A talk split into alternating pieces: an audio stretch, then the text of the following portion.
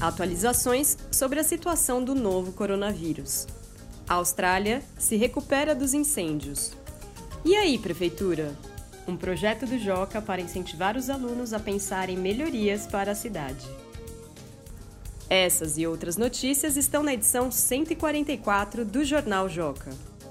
Hoje é 4 de março de 2020 e você está ouvindo o Saiu no Joca Pro, o podcast com comentários e sugestões para ajudar você, professor ou professora, a planejar com mais intencionalidade suas aulas com as notícias do Joca da primeira quinzena de março. E nesta edição do podcast, vamos conversar com a Lúcia Helena Larrieu, que é coordenadora pedagógica em uma cidade chamada Venda Nova do Imigrante, no Espírito Santo. Ela vai contar como é o trabalho com o Joca, com os professores e alunos da Cooper Educar, eu sou Paula Tacada, sou jornalista e professora do Ensino Fundamental 1. Vamos às notícias. Brasil! 2020 é ano de eleições municipais e o Joca desta quinzena traz na capa o projeto E aí, Prefeitura? Uma iniciativa que pretende levar as propostas dos seus alunos para a próxima pessoa que ocupar o cargo de prefeito ou prefeita da cidade de São Paulo. E quem vai explicar todos os detalhes desse projeto é a Sabrina Generali, que é gerente de marketing da Magia de Ler. A proposta do projeto é levar informações para os jovens e para as crianças sobre as eleições municipais, então como se dá o processo eleitoral, falar sobre os cargos envolvidos nessa eleição, quais são as responsabilidades dos candidatos eleitos, por exemplo.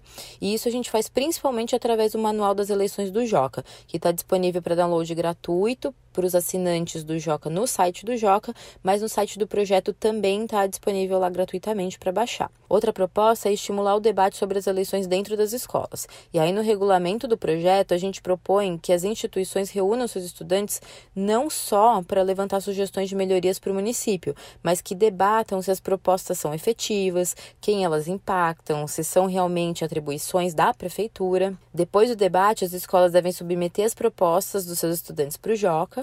A gente vai fazer uma triagem para unir propostas coincidentes e organizá-las para entregar em 2021 para o prefeito eleito ou para a prefeita eleita do município de São Paulo. Nossa ideia é contar com a participação de escolas públicas e privadas de toda a cidade e a primeira etapa para participar do projeto é entrar no site e fazer a inscrição que é bem curtinha. E só as escolas que estiverem registradas nessa etapa vão poder enviar as propostas dos estudantes depois dos debates.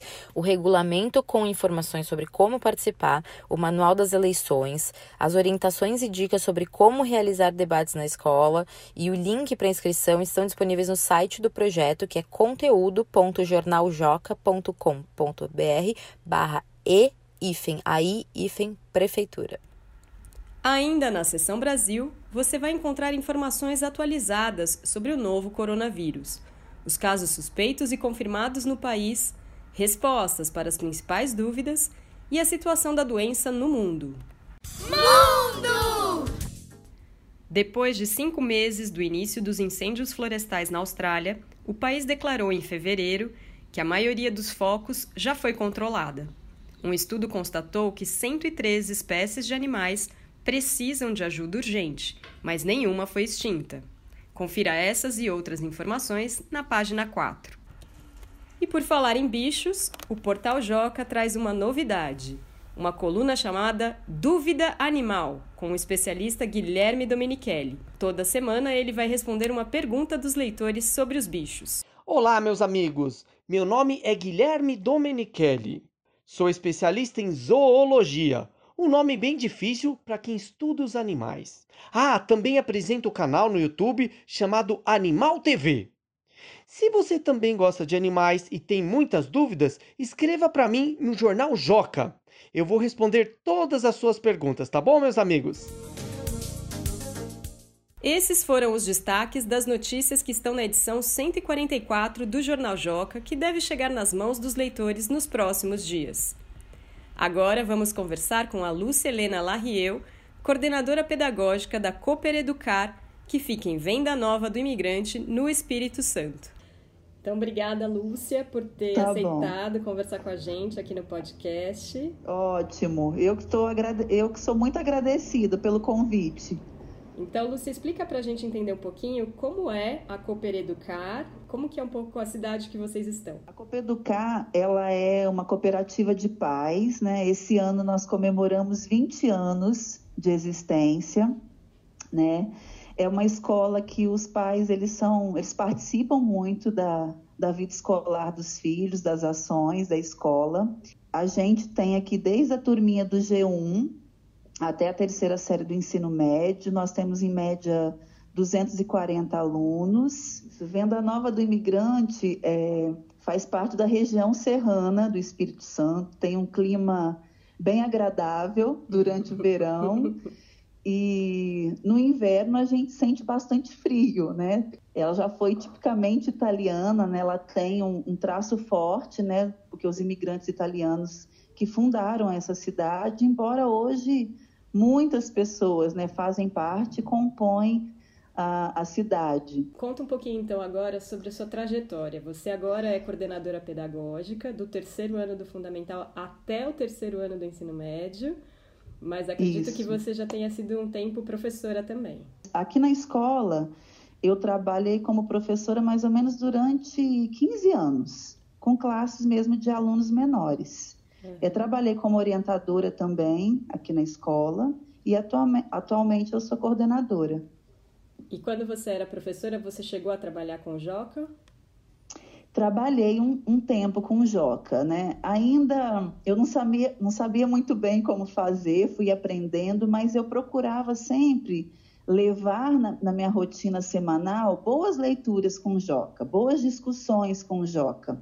Eu ainda não tinha um aprendizado que as professoras hoje têm em relação ao trabalho com o jornal e também com o Joca na sala de aula, mas desde que o Joca chegou na escola, eu levava nas minhas propostas de trabalho com a turma de segundo ano. Eu trabalhei o Joca bastante com o segundo ano. E ele já aparecia como uma proposta semanal na minha rotina. E agora, como coordenadora, o que, que mudou no seu, no seu papel, no seu trabalho em relação ao jornal?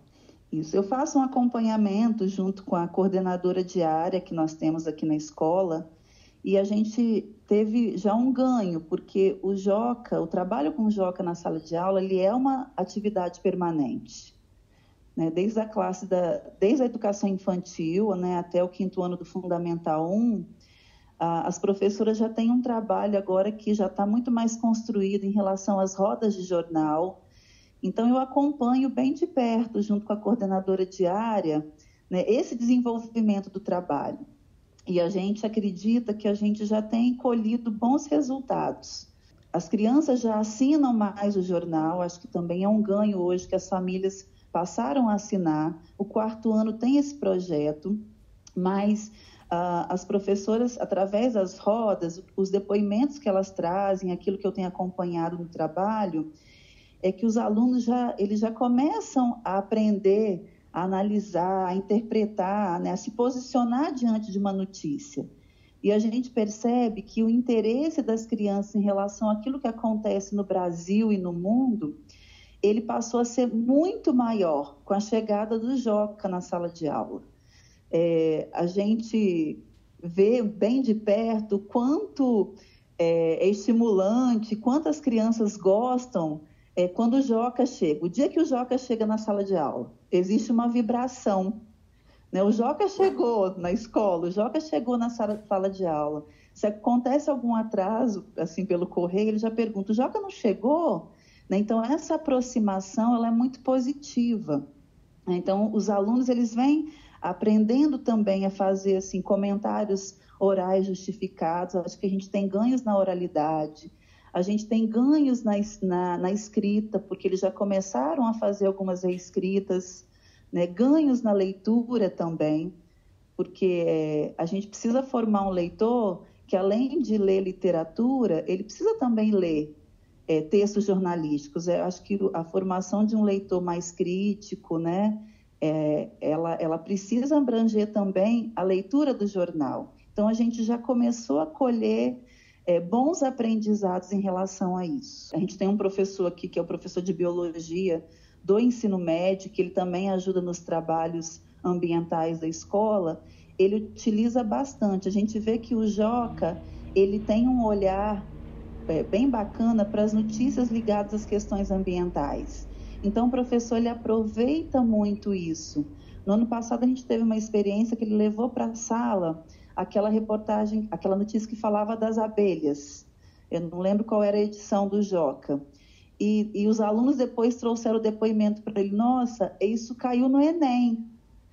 Né? Eles acharam assim super interessante uma notícia que está lá no Joca e aquela abordagem ser uma abordagem do Enem. Mesmo com os alunos maiores mesmo com os alunos maiores. A gente, é, como os, os, os, o jornal ele fica exposto na sala, de vez em quando a gente vê um aluno maior do ensino médio que está folheando o Joca, do ensino fundamental 2 que está folheando o Joca, que está olhando para algumas questões do Joca. Então a gente também vê um ganho nessa aproximação até do aluno que é um pouco maior. Ótimo, Lúcia, muito obrigada. Foi um prazer conversar ah, com eu você. Eu que te agradeço, Paula. muito bom participar Para... disso. Parabéns pelo trabalho e boa sorte, que vocês continuem realizando boas leituras e bons trabalhos com o Joca. Ai, obrigada. Vamos sim, vamos perseguir essas boas leituras sempre. Esta foi a edição número 13 do Saiu no Joca Pro podcast do Joca feito para professores. Mande seus comentários e sugestões para o e-mail saiu no jocapro@magiadeler.com.br. Até a próxima quinzena.